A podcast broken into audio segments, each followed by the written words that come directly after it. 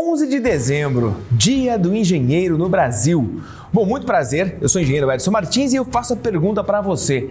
Por que dia 11 de dezembro é o Dia do Engenheiro no Brasil? Quer saber mais? Aguenta aí e roda a vinheta.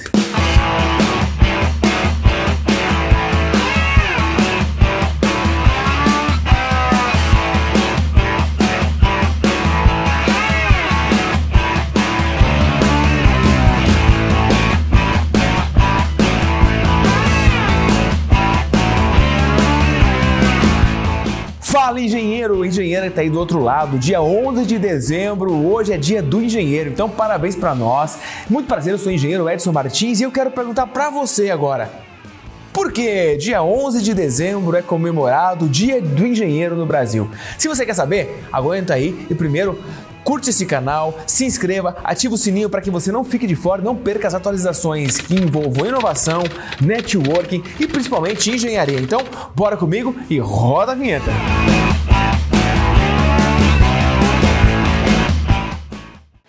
No Brasil, o Dia do Engenheiro é comemorado em 11 de dezembro. A data foi escolhida em homenagem à fundação do Conselho Federal de Engenharia Agronomia do Confea. Você sabia disso? e foi e foi inaugurado no dia 11 de dezembro de 1933. Mas agora vamos lá, você sabe o que é o Confea? O Confea é o órgão responsável pela regulação ou regulamentação da profissão de engenheiro no Brasil. Ele é responsável por expedir registros profissionais de engenheiros e profissionais da agronomia e das geociências.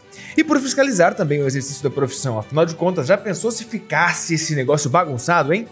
O Dia do Engenheiro é uma data muito importante para celebrar a importância da engenharia para a sociedade, para nós engenheiros.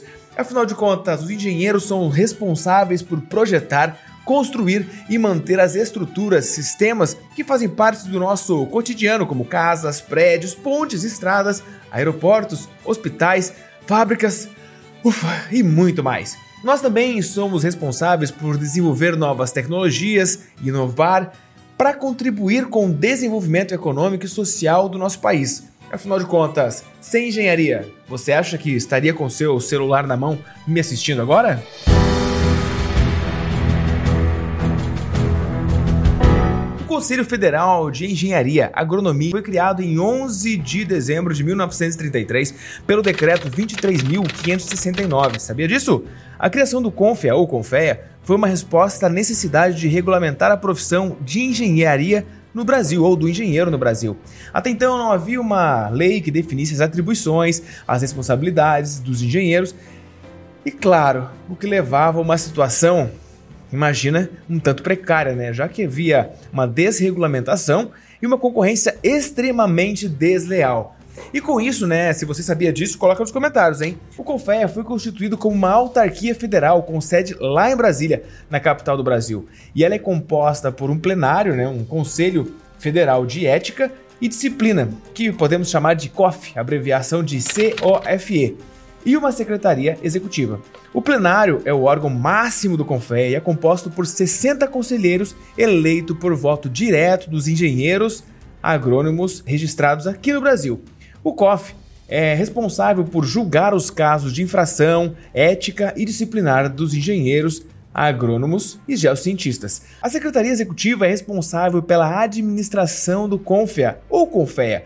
O CONFEA é responsável pelas seguintes atribuições. Você sabe quais são as atribuições do CONFEA? Então eu vou dizer para vocês agora aqui. primeiro delas é expedir o registro profissional de engenheiros, geocientistas, agrônomos, além de promover a fiscalização do exercício da profissão de engenheiros, promover o desenvolvimento da engenharia e da agronomia no nosso país, ou seja, representar os interesses nosso, ou seja, o meu interesse, o seu interesse como profissional, e junto disso, levando para o governo e para toda a sociedade, promovendo consequentemente a ética, a disciplina profissional para que nós possamos entregar o melhor para a sociedade. O CONFIA também é um órgão fundamental para a proteção da sociedade e para o desenvolvimento da engenharia e da agronomia no nosso país. Ela contribui para garantir não apenas a questão da fiscalização da profissão, mas também a qualificação para que promovam a qualidade e a segurança dos serviços prestados pelos engenheiros e agrotécnicos do nosso Brasil.